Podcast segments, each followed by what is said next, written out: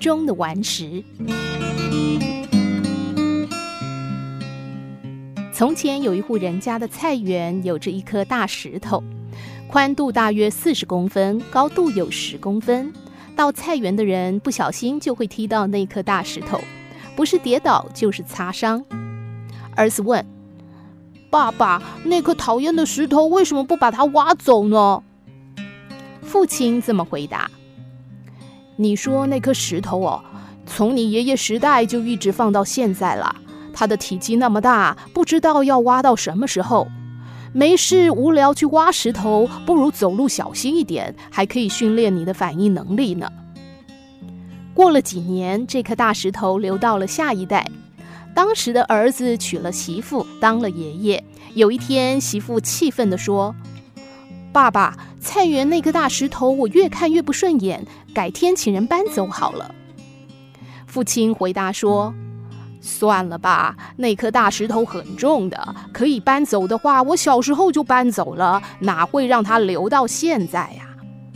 媳妇儿心里非常不是滋味，那颗大石头不知道让她跌倒多少次了。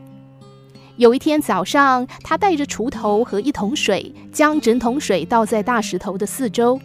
十几分钟之后，媳妇用锄头把大石头四周的泥土搅松。他早有心理准备，可能要挖一整天吧。可是谁都没有想到，几分钟就把石头挖了起来。看看大小，这颗石头并没有想象中那么大，都是被那巨大的外表蒙骗了。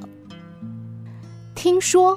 如果没有去尝试看看，永远都只会是听说。听说来的事，常常只是人们将看来或听来的事情，加上自己的想法，甚至是偏见所诠释出来的。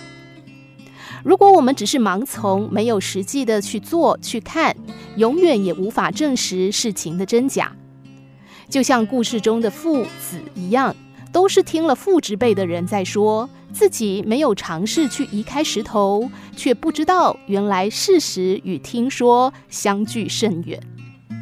凡事不要只是听说，听说里包含了太多的偏见、夸大与毫无根据的资讯。只有亲身的经历体验，才能洞悉事实的真伪，而不被事情的表象所蒙骗。很多时候，阻碍我们去发现、去创造的，只不过就是我们心理上的障碍和思想中的顽石而已。